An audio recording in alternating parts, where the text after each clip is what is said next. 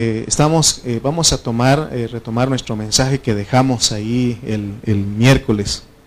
Este, estuvimos hablando el miércoles del tema que somos la nueva creación para ser regenerados, transformados y glorificados. Y leímos dos versículos. Vamos a leer 2 de Corintios 5, 17 y luego leamos el versículo 21.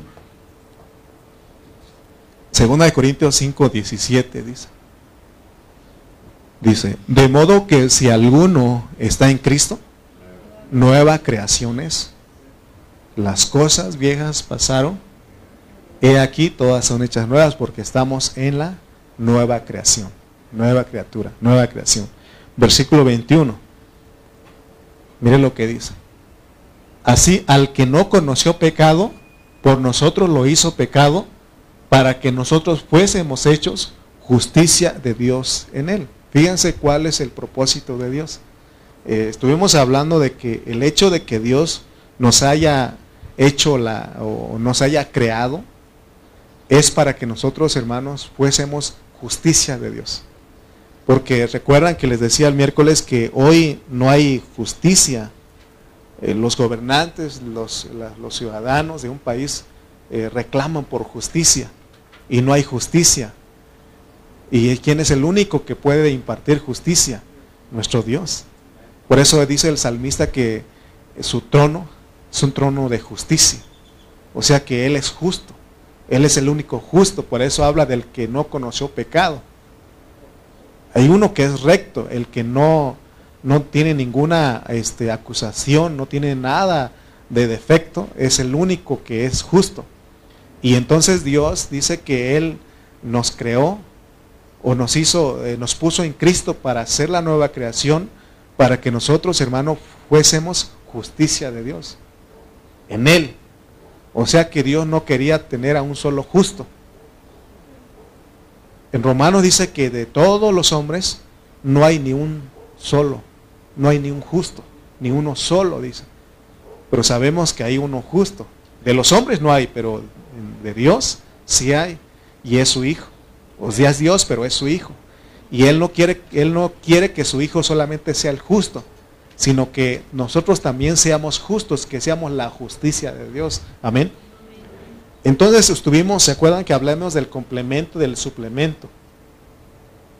Complemento es hablar todos de una sola cosa. ¿No? Pues decíamos, poníamos el ejemplo de los evangelios que ellos hablan de Jesús, presentan un Cristo completo. Eh, pero el suplemento es añadir algo. Y el apóstol San Pablo es lo que él hace con sus epístolas. Cada epístola es, eh, tiene otras que añaden lo que él quiere decir. Por eso nosotros, por ejemplo, hoy estamos en Segunda de Corintios. Pero para poder entender lo que él está diciendo, leímos este Romanos 5.10. Y Romanos 5.10, ¿se acuerdan que leímos que dice? Romanos capítulo 5, versículo 10, que el mismo apóstol Pablo, este es un suplemento, esto es suplementario.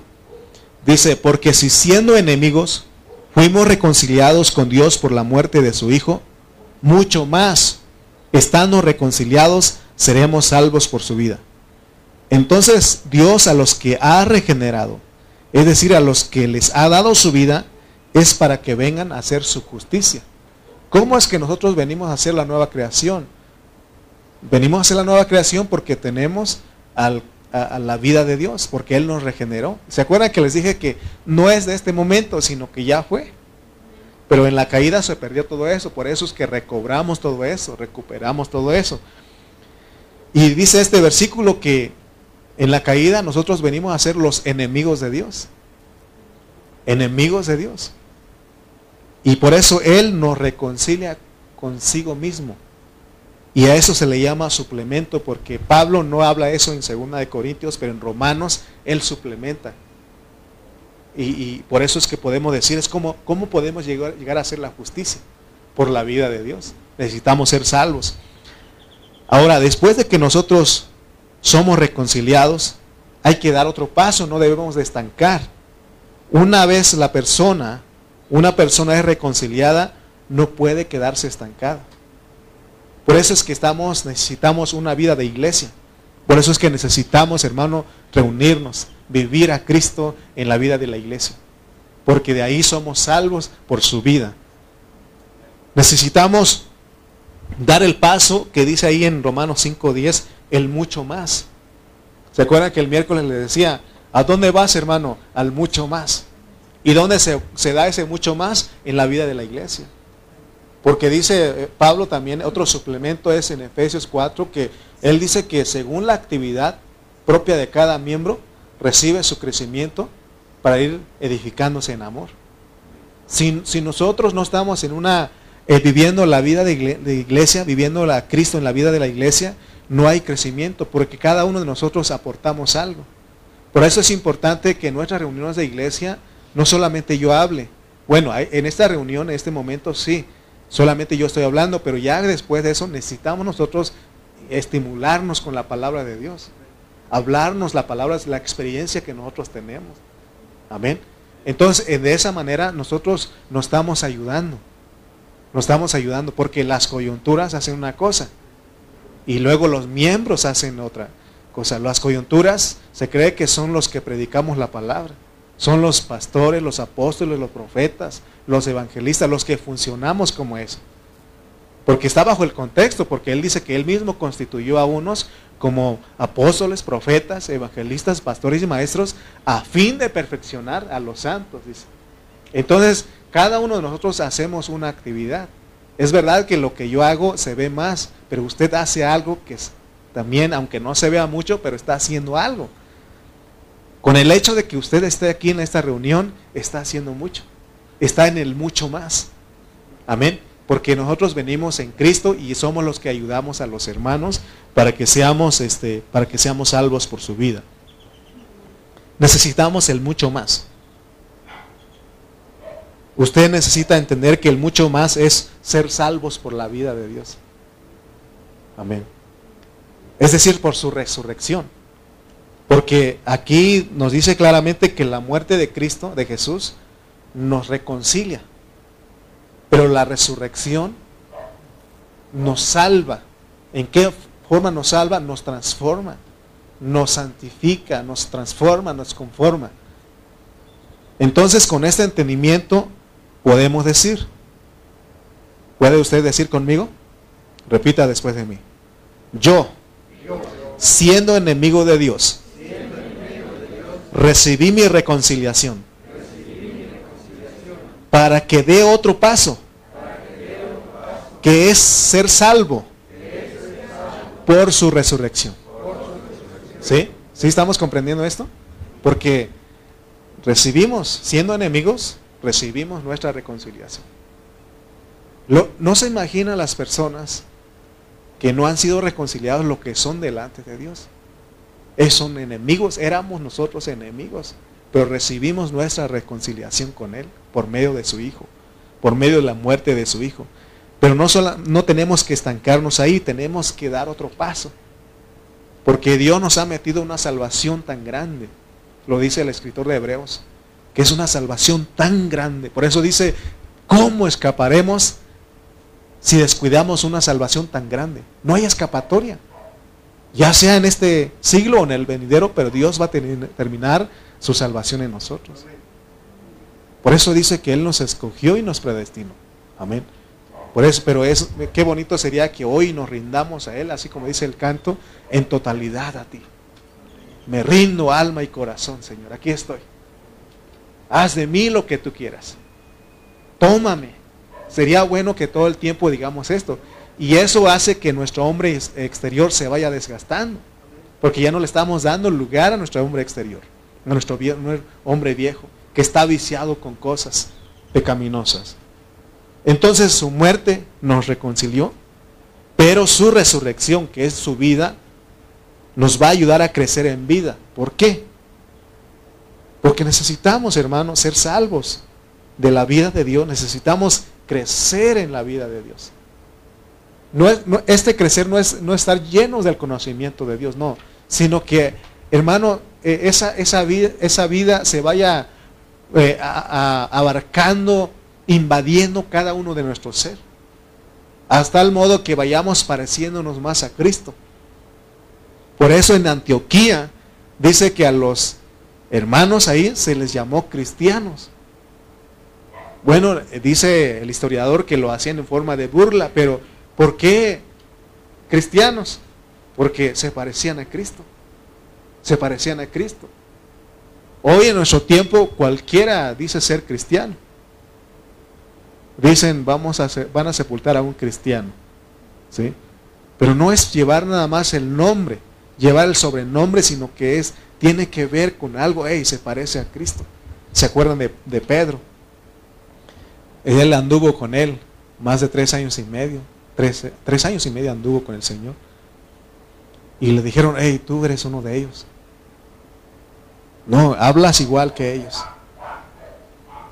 Porque tiene, tiene, o sea, la forma de nosotros de conducirnos se tiene que ver Cristo, pues. Pero para eso necesitamos la vida de Dios. Que cada mañana digamos, Señor, extiende tu vida. Que tu vida sea más en mi carácter. Que tu vida sea más en mí. Porque conocemos nuestro carácter. Conocemos cómo somos. Si Dios nos dijera, mete tu mano, así como con Moisés, mete tu mano y vamos a salir leprosos, llenos de pecado. Porque nadie puede decir, eh, estoy libre de pecado. Todos nosotros pecamos, le fallamos al Señor. Pero Él quiere que nosotros nos acordemos, hermanos, que Él nos ha provisto de algo. Él nos dio algo, nos dio su vida. Por eso Él resucitó. Amén. Cuando nosotros leemos mucho más, eso está bajo el contexto de que nosotros fuimos reconciliados. Porque nosotros éramos enemigos de Dios y Él nos reconcilió consigo. ¿En qué manera? Con su muerte. No es cualquier cosa. Esta reconciliación no es cualquier cosa. Por ejemplo, nosotros los humanos eh, nos peleamos y, y, luego nos reconciliamos, pero otra vez nos peleamos y yo, así andamos, ¿no? Y, realmente no hay una muerte ahí.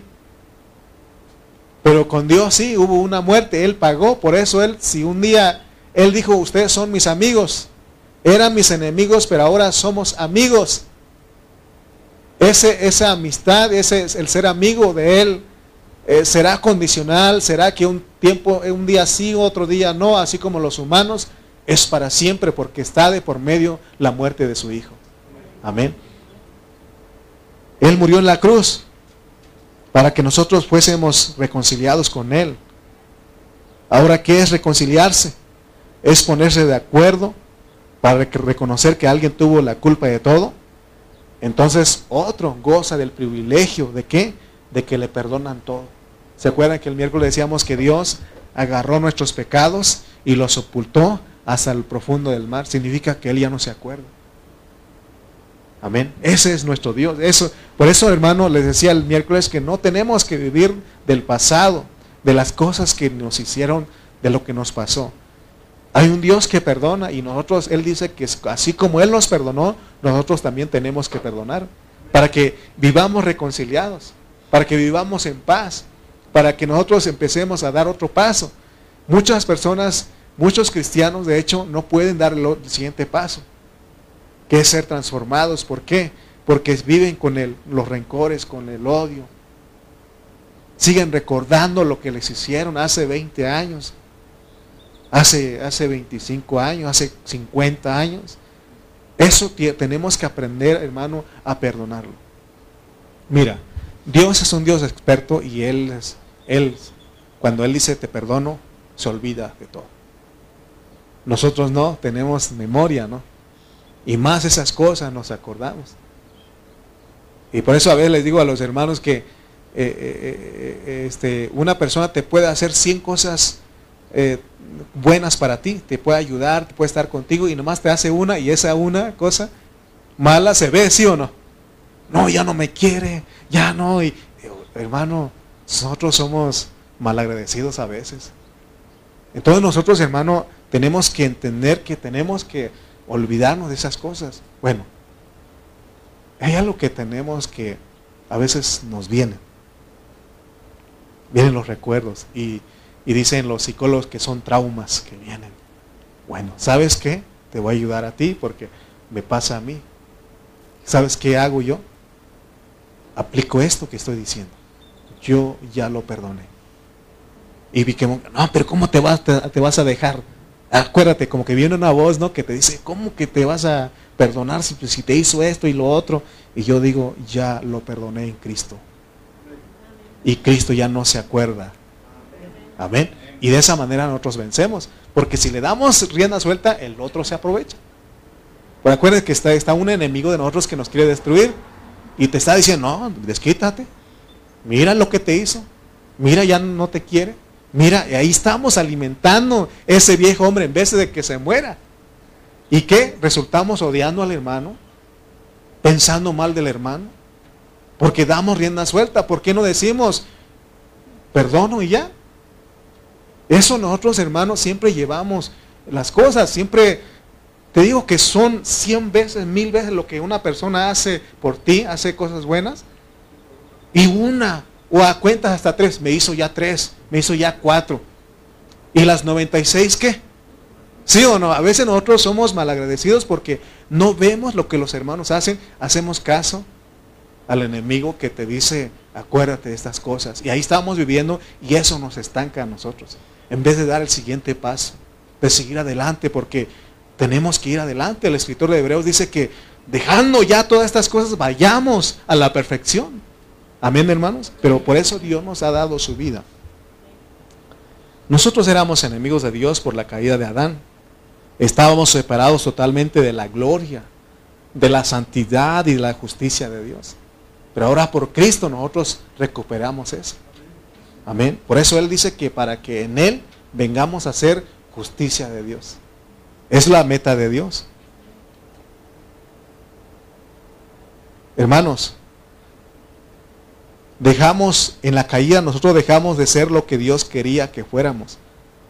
Y por eso Él se molestó. ¿Se acuerdan que Él un día se molestó? Me arrepiento de haber hecho el hombre en la tierra. Dice que un día se arrepintió, dice, porque el corazón de ellos, de ellos era de continuo el mal.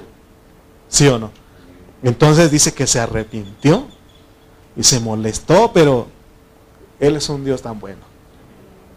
Porque se acuerdan que un día Moisés le dijo, ¿qué van a decir otros de ti? Era el Dios que sacó a los israelitas y no pudo con ellos y los dejó postrados en el desierto, porque la meta era llevarlos a Canaán, a la tierra prometida.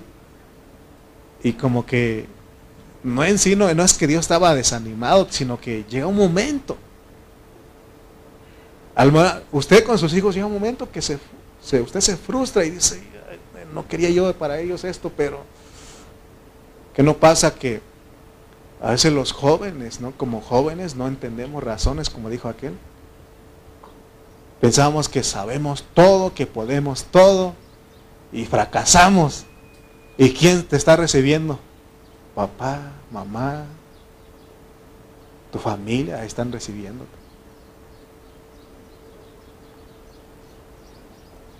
Yo no sé si mi hermana me está escuchando, pero ah, casi no entra. Pero mi hermana, este, nosotros le teníamos planes para ella. Mi papá, yo, este, mis papás y yo teníamos planes para ella. Y no la aprovechó y en vez de traernos un título, trajo un chiquillo a la casa. Y ah, pues todos nos molestamos, ¿no? Pareciera yo papá más que mi papá. Molesto, ¿y por qué? No quería hablarle. Y este me habla mi hermano y dice, ¿sabes qué? Está necesitada. Pues hay que apoyarla. O sea, sí hizo, ¿verdad? No, este, no, no hizo lo que queríamos, pero de todas maneras, ¿qué podemos hacer? Necesita ayuda, ahí vamos a ayudarle. O sea, no puede uno, imagínense Dios, imagínense Dios. Él, yo lo veo cada día y a veces nosotros somos duros, somos difíciles. Eh, hay cosas, más vivimos en la carne que en la vida, pero Él tiene esperanza, Él tiene fe, Él tiene fe. Amén. Así como un día Él tuvo fe para que Lázaro resucitara, Él también tiene fe en nosotros. Amén. Por eso cuando, eh, cuando Moisés dijo, ¿qué van a decir? Por eso él llevó al pueblo al desierto, aunque no entró la generación incrédula, sino que entró otra generación junto con Josué y Caleb. Pero sí llegaron a la tierra, hermano. Mira, nosotros tenemos que ser como ese Josué y Caleb. Gente que es, es íntegra, que siempre desea dar el siguiente paso. El mucho más. Hay mucho más, hermano. No nos conformemos. Ya somos salvos, está bien, pero hay mucho más. Por eso todos los días tenemos que cargar la cruz. Tenemos que negarnos. Tenemos que tomar a Cristo. Porque está lo otro, está la... ¿Se acuerdan ustedes que hablé de dos leyes? Una ley que te baja como la ley de la gravedad. Pero hay la otra ley que te ayuda a mantener sobre los aires, así como los aviones. Dios nos llamó a ser gente que vuela, gente que va arriba, no gente terrenal caminando siempre por los suelos. Eso es caminar como terrenal, pensar solamente en este mundo. Hay que pensar que hay mucho más. Hay mucho más. Sigamos porque necesitamos entender este mensaje en esta mañana. La lección de hoy tiene que ver con nuestra reconciliación, con nuestra regeneración, con nuestra transformación y aún con nuestra transfiguración. Mire lo que dice 2 de Corintios 5.1. 2 de Corintios 5.1 dice, porque sabemos que si nuestra morada terrestre, este tabernáculo se deshiciere, tenemos de Dios un edificio, una casa no hecha de manos, eterna en los cielos. Porque sabemos que si nuestra morada terrestre, este tabernáculo se deshiciere, tenemos de Dios un edificio, una casa no hecha de manos, eterna en los cielos. Notemos pues que el apóstol Pablo, al finalizar el capítulo 4, nosotros podemos ver que él llegó a ser un hombre maduro, un hombre que fue salvo por la vida de Dios.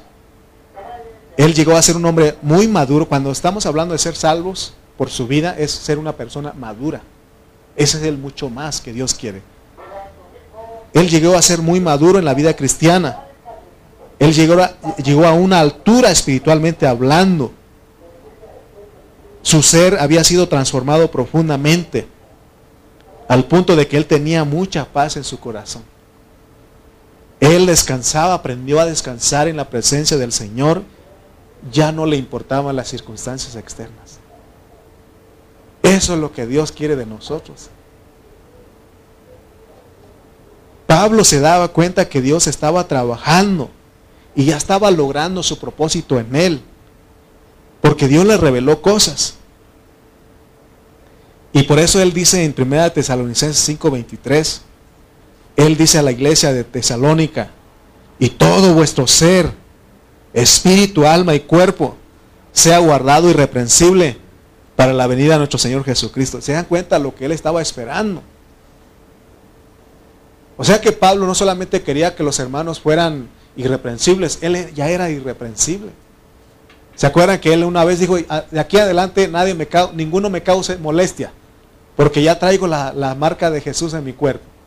Ser una persona que llevaba la muerte de Jesús en él. Pablo él descubrió que al practicar las cosas que Dios le había revelado y al vivir eso Dios lo, lo estaba transformando y lo estaba conformando a la imagen de su hijo. Y él creía, estaba muy seguro de que un día lo iba en, la venida del Señor, lo iba a transfigurar, lo iba a glorificar, hermano. ¿Se acuerdan que él un día dijo, he acabado mi carrera, he terminado, me espera la corona? No solamente a mí, sino a todos los que confían en el Señor. Escuchemos el testimonio de un hombre maduro, de un hombre que fue salvo por la vida de Dios, porque él en cierto momento estaba declarando ya, ya estoy listo para partir con el Señor. Era una persona que empezó, vemos su vida como continuó, pero llegó un momento en que Dios le dijo, Pablo, ya estás listo. Pablo, ya estás listo. Mire lo que, pero fíjense cómo es que llegó él a ser una persona madura. Eh, segunda de Corintios 4, 16 al 17. Porque Hermano, todo lo que él estaba pasando. Ahorita vamos, eh, hay unos versículos atrás, el contexto nos dice que todo lo que ellos sufrieron. Pero dice el versículo 16 de 2 Corintios 4.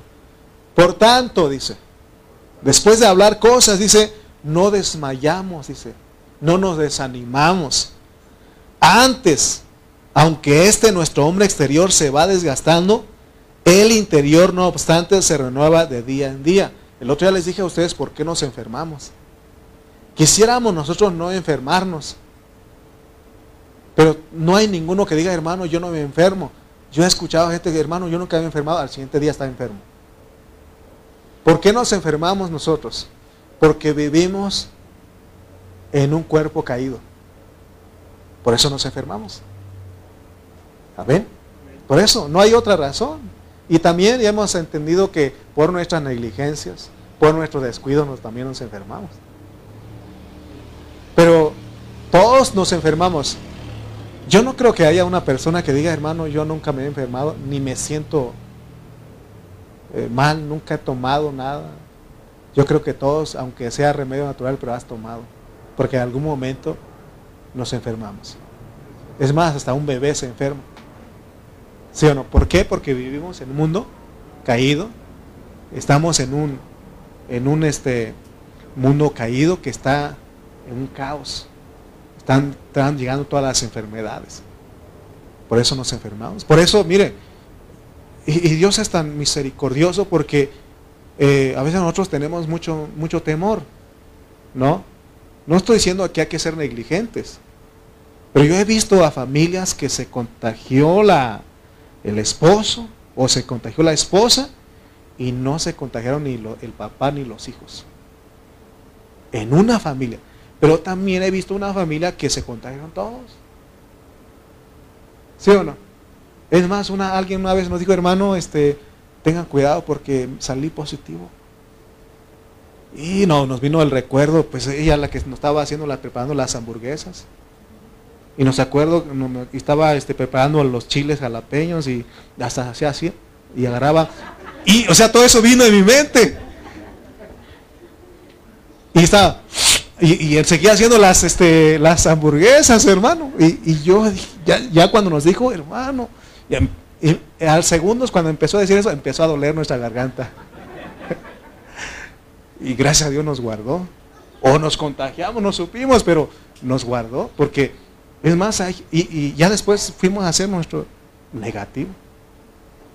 Pero también he visto, hay gente que se contagió, familias enteras, hay muchos que se fueron, ya, partieron de este mundo.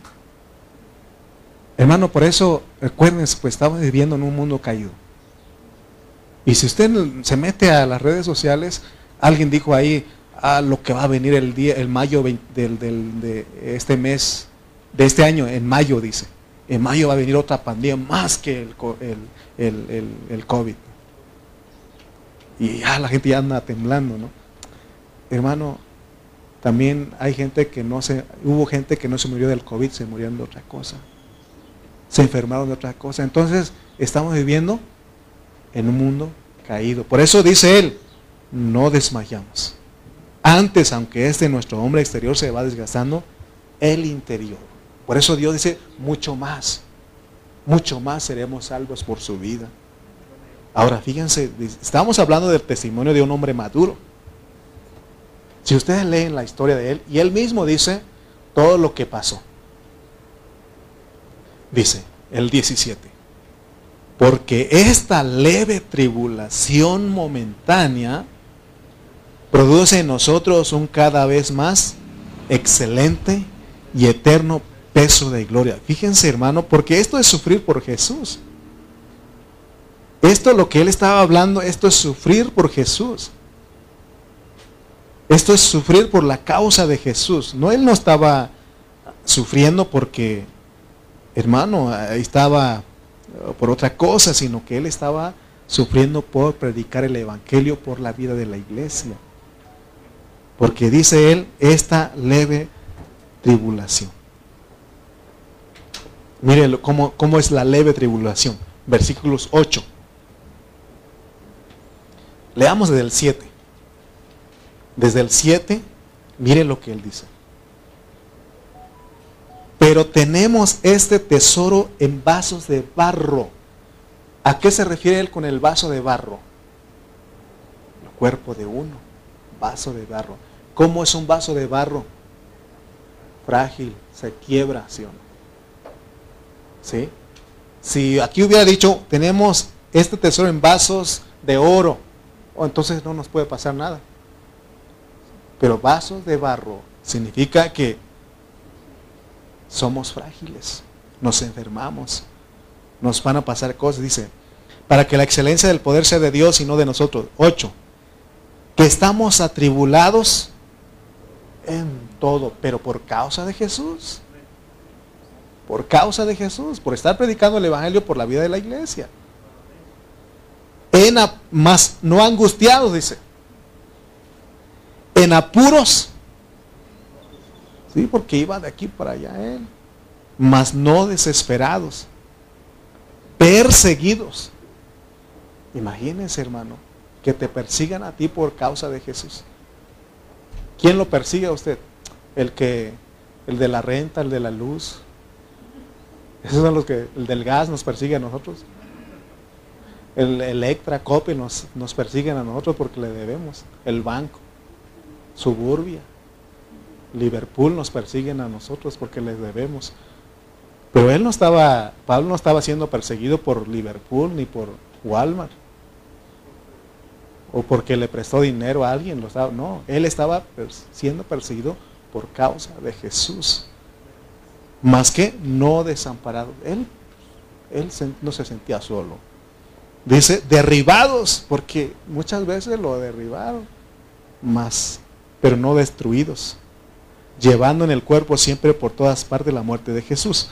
Pero dice el versículo que leímos, porque esta, el versículo 17, fíjense lo que él llama esto, leve. ¿Qué es leve para usted? No pasa nada. Pablo, pero te van a matar. No pasa nada, hombre. Para eso. Pablo, te van a azotar en Jerusalén. No pasa nada. Aún estoy dispuesto a morir por mi Señor. No creo que Pablo ya no me quieren. Él, hermano, él no dijo eso. Él dijo, es leve tribulación. Momentánea, dice. Momentánea. Porque él sabía que había algo que es eterno que estaba siendo renovado en él. Ese es el mucho más. Amén. Porque esta leve tribulación momentánea produce en nosotros un cada vez más excelente y eterno peso de gloria. Pablo le llama leve tribulación momentánea cuando estuvo a punto de perder la vida. Se dan cuenta que para él ya no valía nada de lo que lo rodeaba, porque él sabía en quién había creído y a quién había creído. Porque nosotros nos quejamos, es que ya no me visitan, es que ya no me hablan. Sabes que a propósito Dios hace que no te hablen para ver cómo reaccionas tú, en quién confías tú, en quién has creído tú. Amén. Esta ley de tribulación momentánea, esta expresión solo la puede decir una persona que estaba siendo transformada y conformada. Porque cuando nosotros sufrimos, dice alguien por ahí, nos hacemos la víctima. Queremos que todo el mundo se compadezca de nosotros.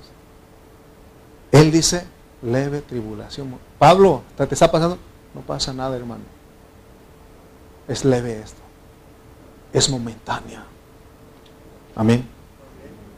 El sufrimiento por causa de Jesús lo llevó al punto de perder la vida, pero él le llama leve tribulación. Momentánea. Porque él entendió que esa leve tribulación momentánea produce una cada más excelente y eterno peso de gloria. Porque es con el propósito de desgastar su hombre exterior.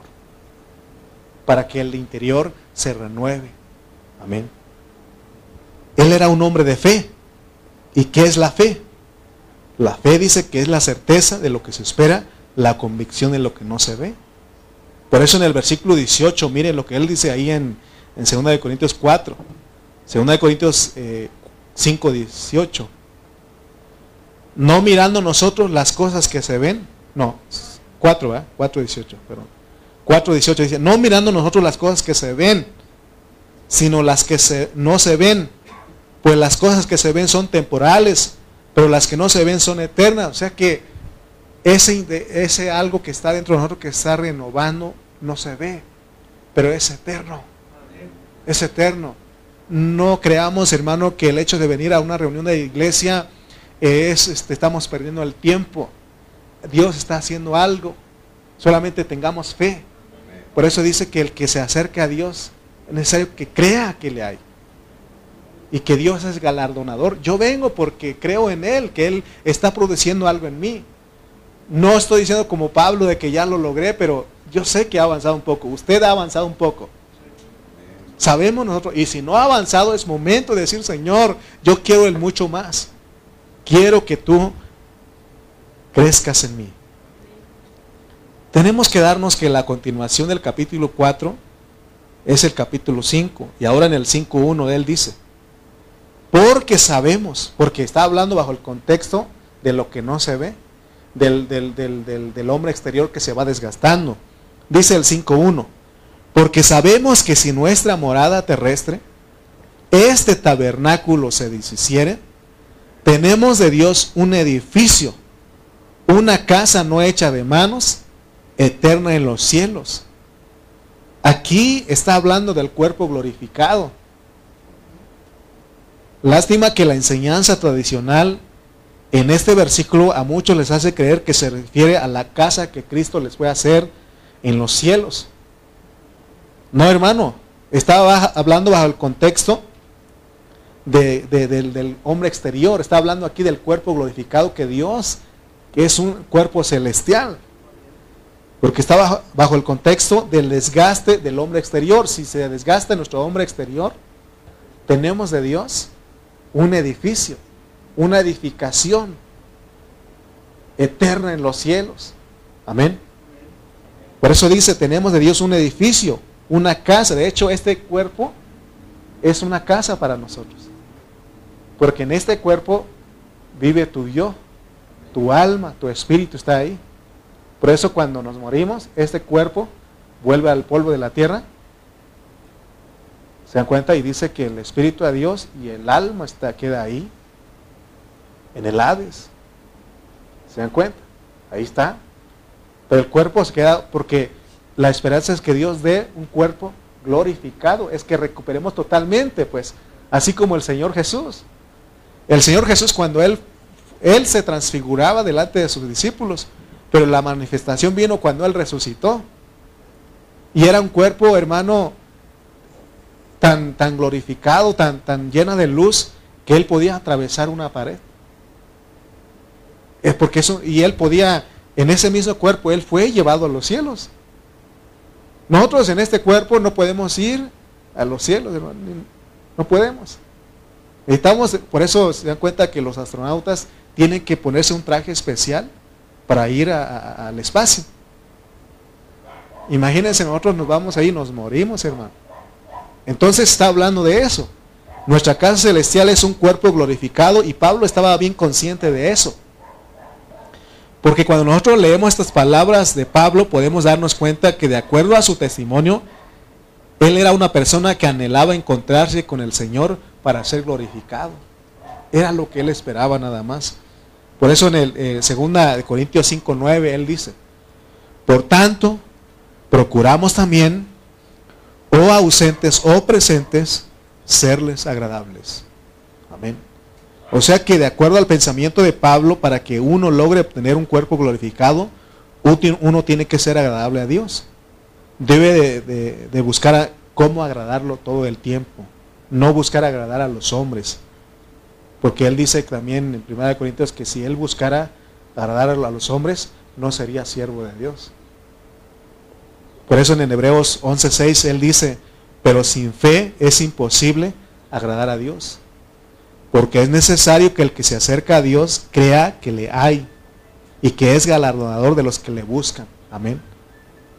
Entonces el deseo de Pablo en el capítulo 5 era que su tabernáculo, terrenal, es decir, su cuerpo fuera reemplazado por uno celestial porque él ya había logrado había sido regenerado, su alma había sido transformado, solamente estaba esperando el ser transfigurado de su cuerpo. Imagínense, hermano, es lo que tenemos que llegar y se puede. Porque Él dice, todo lo puedo en Cristo que me fortalece. Y Él cuando dice, he terminado la carrera y me está guardada la corona de vida, y no solamente a mí, sino a todos los que aman su venida.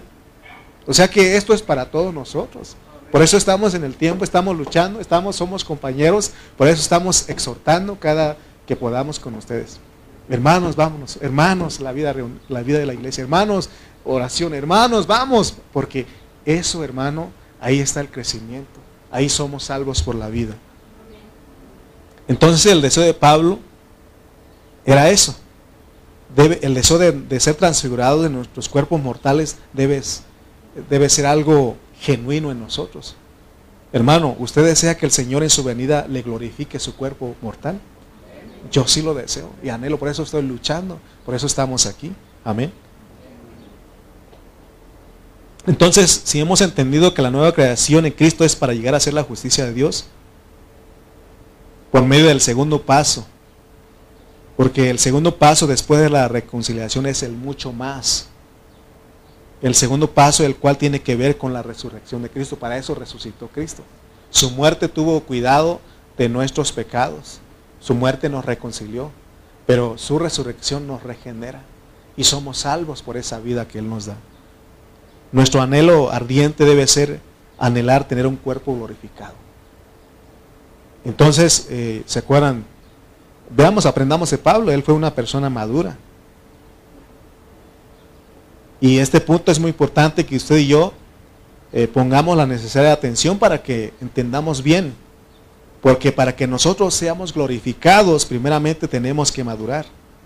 Una persona madura es primeramente regenerada en su espíritu, luego es transformada en su alma, y así su ser es renovado para que espere lo último, que es ser transfigurado en su cuerpo.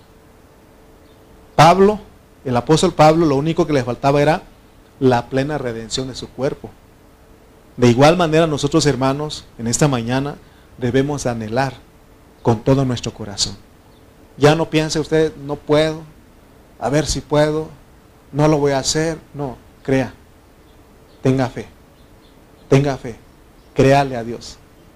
Porque dice también Pablo en 1 Tesalonicenses 5 que y fiel es Dios y Él lo hará. Y todo vuestro ser, espíritu, alma y cuerpo, sea guardado irreprensible para la venida del Señor. O sea, tengamos fe, Solamente digamos, Señor, aquí estoy, trabaja en mí. No, no, no nos cansemos de decir, no desmayemos. Digamos, Señor, trabaja en mí. La regaste, vuelve a Él. Fallaste, pecaste, volvamos a Él. Señor, aquí estoy. Te fallé, Señor. Es más, humíllate ahí, humillémonos, lloremos. Ahí enciérrate.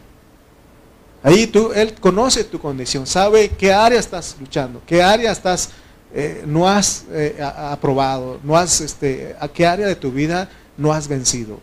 Eso tienes que decirle, Señor, no, no, no estoy conforme con esto. No estoy conforme con esta clase de vida, necesito, anhelo el mucho más, sálvame, sálvame. Y de esa manera Él sabe nuestro corazón y nos ayuda a nosotros y vamos de gloria en gloria. Pero si nosotros fallamos, ah, yo creo que Dios ya no me quiere ni los hermanos me quieren.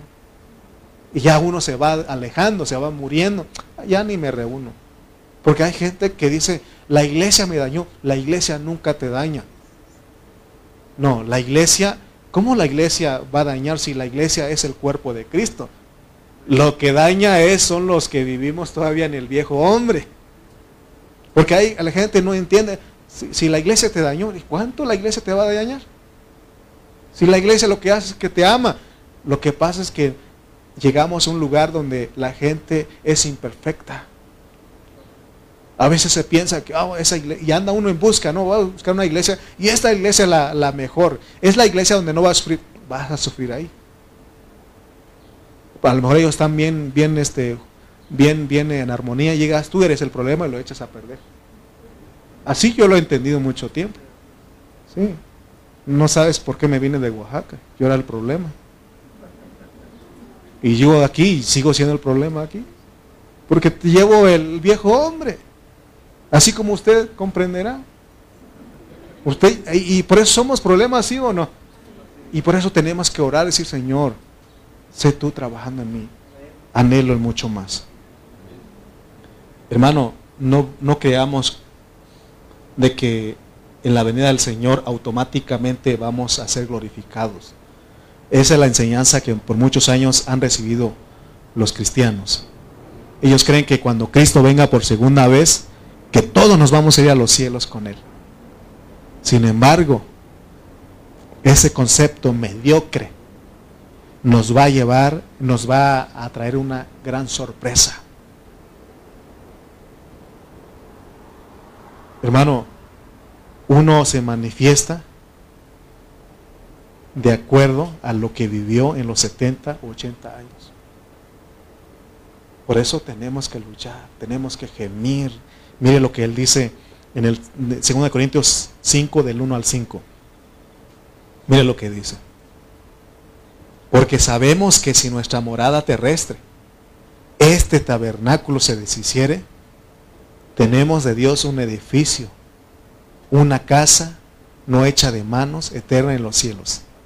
Dos, y por esto también gemimos, deseando ser revestidos de aquella nuestra habitación celestial. Pues así seremos hallados, ¿qué? Vestidos y, no desnudos. Se dan cuenta que está hablando del cuerpo, no está hablando de una casa. Cuando usted usa una casa para vestirse, ¿verdad que no? Un edificio, está hablando del cuerpo. Porque cuando es la gloria, ya no vamos a ocupar esta ropa. Porque la gloria de Dios es la que cubre. Ese es nuestro vestido. Es Cristo nuestro vestido. Amén. Entonces, hermano, dice, pues así seremos hallados vestidos y no desnudos. Porque asimismo los que estamos en este tabernáculo gemimos con angustia. Porque no quisiéramos ser desnudados sino revestidos para que lo mortal sea absorbido por la vida. Mas el que hizo el que nos hizo para esto mismo es Dios, quien nos ha dado las arras del Espíritu. Entonces hay que llenar la calificación desde ahora. El Señor Jesucristo podía en cualquier momento glorificarse. Le dije que la manifestación vino cuando Él este, resucitó, pero eh, antes de resucitar, como Él vivía ya una vida crucificada, Él podía transfigurarse. ¿Se acuerdan cuando fue en Mateo 17, no? Donde fue y se transfiguró delante de sus tres discípulos. ¿Cuáles requisitos? Y ahí están los requisitos que debe tener una persona que quiera llegar a ser al punto de como Pablo. Gemir. Gemimos, dice. Tenemos que gemir. ¿Qué es gemir? Cuando usted, hermano, es más, no hay palabras cuando sabes tu condición, llegas ahí o sea, es gemir. ¿Quiénes gimen? Los que están sufriendo. Porque estás sufriendo por tu carne y todo eso, tienes que, tenemos que gemir. Tenemos que decir, cuando estás orando y no hay palabras, gime. Gime. ¿Qué es gemir? Mm. así gime una persona. Así, hermano, ¿por qué está sufriendo? Así tenemos nosotros que gemir, dice, gemimos y otro, deseamos. Debe haber un deseo ardiente en nosotros. Lo deseo. Tiene que haber un deseo. ¿Por qué? Dice también, también debe haber, debe haber un querer en nosotros. Porque Él dice, queremos ser hallados, vestidos y no desnudos. Debe haber un querer, un deseo, un querer. Por eso Él sigue, repite, dice, los que estamos en este tabernáculo, tabernáculo gemimos con angustia este gemir ahora agrega algo, porque primero dice gemimos, pero ahora dice gemimos con angustia. ¿Qué es decir gemir con angustia? Es hacerlo con tristeza, cansados de nuestro viejo hombre. El viejo hombre daña familias, daña vidas. ¿Se dan cuenta? Destruye una iglesia, destruye una familia, destruye vidas. Es lo que hace el viejo hombre. Por eso tenemos que no estoy conforme. Y eso ahí sí se vale, dice, aún tener tristeza de nosotros mismos. Y Dios ve eso. ¿Y qué hace Él? Viene a nuestra ayuda. Y nos inclina a lo que Él, a lo que nosotros deseamos, pues. Pero si nosotros no hay esto en nuestras vidas, hermano, no va a pasar. Estamos contentos con nuestra vida pasada, seguimos haciendo las mismas cosas, entonces, hermano, no pasa nada. Amén. Dice el versículo 8 y 9, pero confiamos y más quisiéramos estar ausentes del cuerpo y presentes del Señor. Por tanto, procuramos también, o ausentes o presentes, serles agradables. Tenemos que procurar también ser agradables. ¿Vas a hacer algo? ¿Le agrada a mi Dios? Esto es agradable delante de mi Dios. Y no necesitamos que nadie nos enseñe. Tenemos la unción. Tienes al Espíritu, tienes que preguntar al Espíritu. ¿El golpear a mi esposo le agrada a Dios? O al revés, el golpear a mi esposa, el gritarle le agrada a Dios. Entonces nosotros tenemos que ser agradables en todo. Los apóstoles querían estar ausentes del cuerpo, es decir, morir, y así, siendo así librados de la esfera material para estar con el Señor en la esfera espiritual. Ellos llegaron a ver, hermano, ellos, es más, el hebreo dice que este mundo no era digno de ellos, los hombres de fe. Este mundo no merecía de esos hombres que vivieron. Y esos hombres debemos ser nosotros. Este mundo no nos merece. Para que no te enamores de este mundo. Ten las cosas como si no las tuvieras. Enamórate de Cristo. Es lo mejor, es lo eterno. Un día tienes, otro día no tienes. Un día no tienes, otro día tienes. Así es esto, ¿no? Y esto se está acabando. Esto se va, va de mal en peor, pero hay algo. Por eso dice que ellos, este mundo no es digno de nosotros, porque este mundo es corrupto, está caído. No pensemos que ningún gobierno va a hacer algo, ninguno. Solamente Dios, solamente Jesucristo. Filipenses 1.23 dice, leo rápidamente, dice, fíjense cómo había, y nosotros no nos queremos morir. Bueno, mi mamá Teresita dice, ya, yo ya, hermano. Ella nada más, pero nosotros no. Yo no. O usted sí. Yo no quisiera morirme todavía. Porque yo sé, ¿no? Algunos no queremos morirnos porque sabemos que no ha terminado Dios en nosotros, ¿no? Pero Pablo, miren lo que él dice. Porque de ambas cosas estoy puesto en estrecho, teniendo deseo de partir y estar con Cristo, lo cual es muchísimo mejor. Porque estar con Cristo es, te da tu cuerpo glorificado. Es estar, hermano, libres del viejo hombre, libres del mundo, libres de todo. Pero también él dice, por causa de ustedes, tendré que quedarme otro tiempo. Que nosotros tengamos ese, ese pensamiento, ¿no? Y voy a vivir otros años más por causa de mis hermanos, por causa de mi vida, que necesito ser. Cuando llegas a la, a, la, madurez como Pablo, puedes decir esto, por causa de mis hermanos debo de estar eh, más tiempo. Pero en mi caso, yo diría por causa de mis hermanos y por causa mía, porque yo sé que no he llegado a donde debo de llegar. Estoy trabajando, Dios está trabajando en mí igual que ustedes. Estamos, somos compañeros. Cuando Él un día me revele como Pablo, entonces diría, ¿saben qué, hermanos? Estoy listo.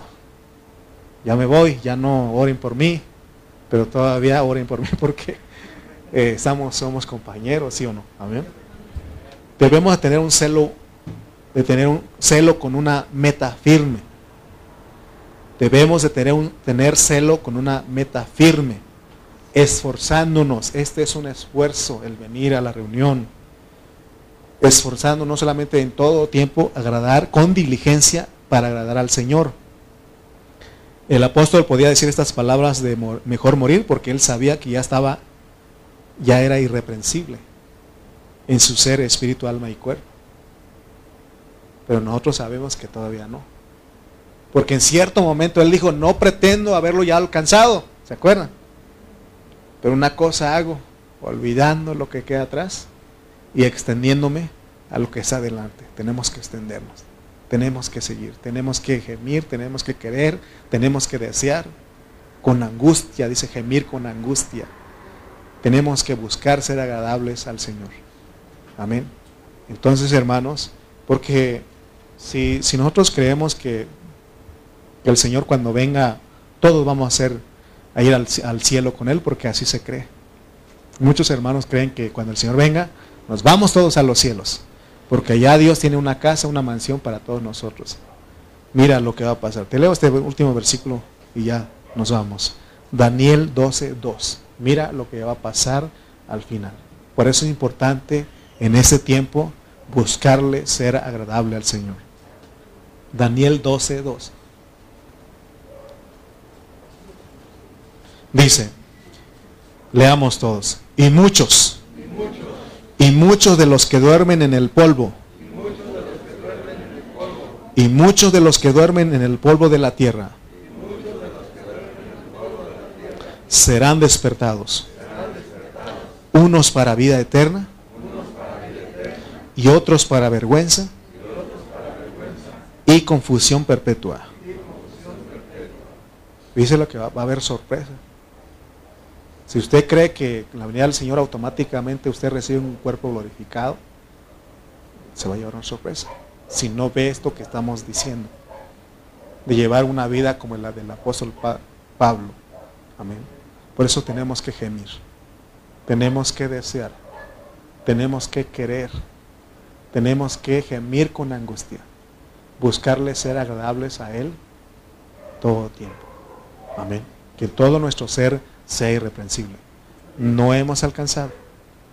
No pretendo haberlo ya alcanzado. Pero una cosa hago. Olvidando lo que queda atrás y extendiéndome a lo que es adelante. Amén. Amén, hermanos. Entonces, yo creo que entendimos, ¿no? ¿Cuál es el propósito de ser la nueva creación? Ahora sí podemos decir, de modo que si alguno está en Cristo, nueva creación es.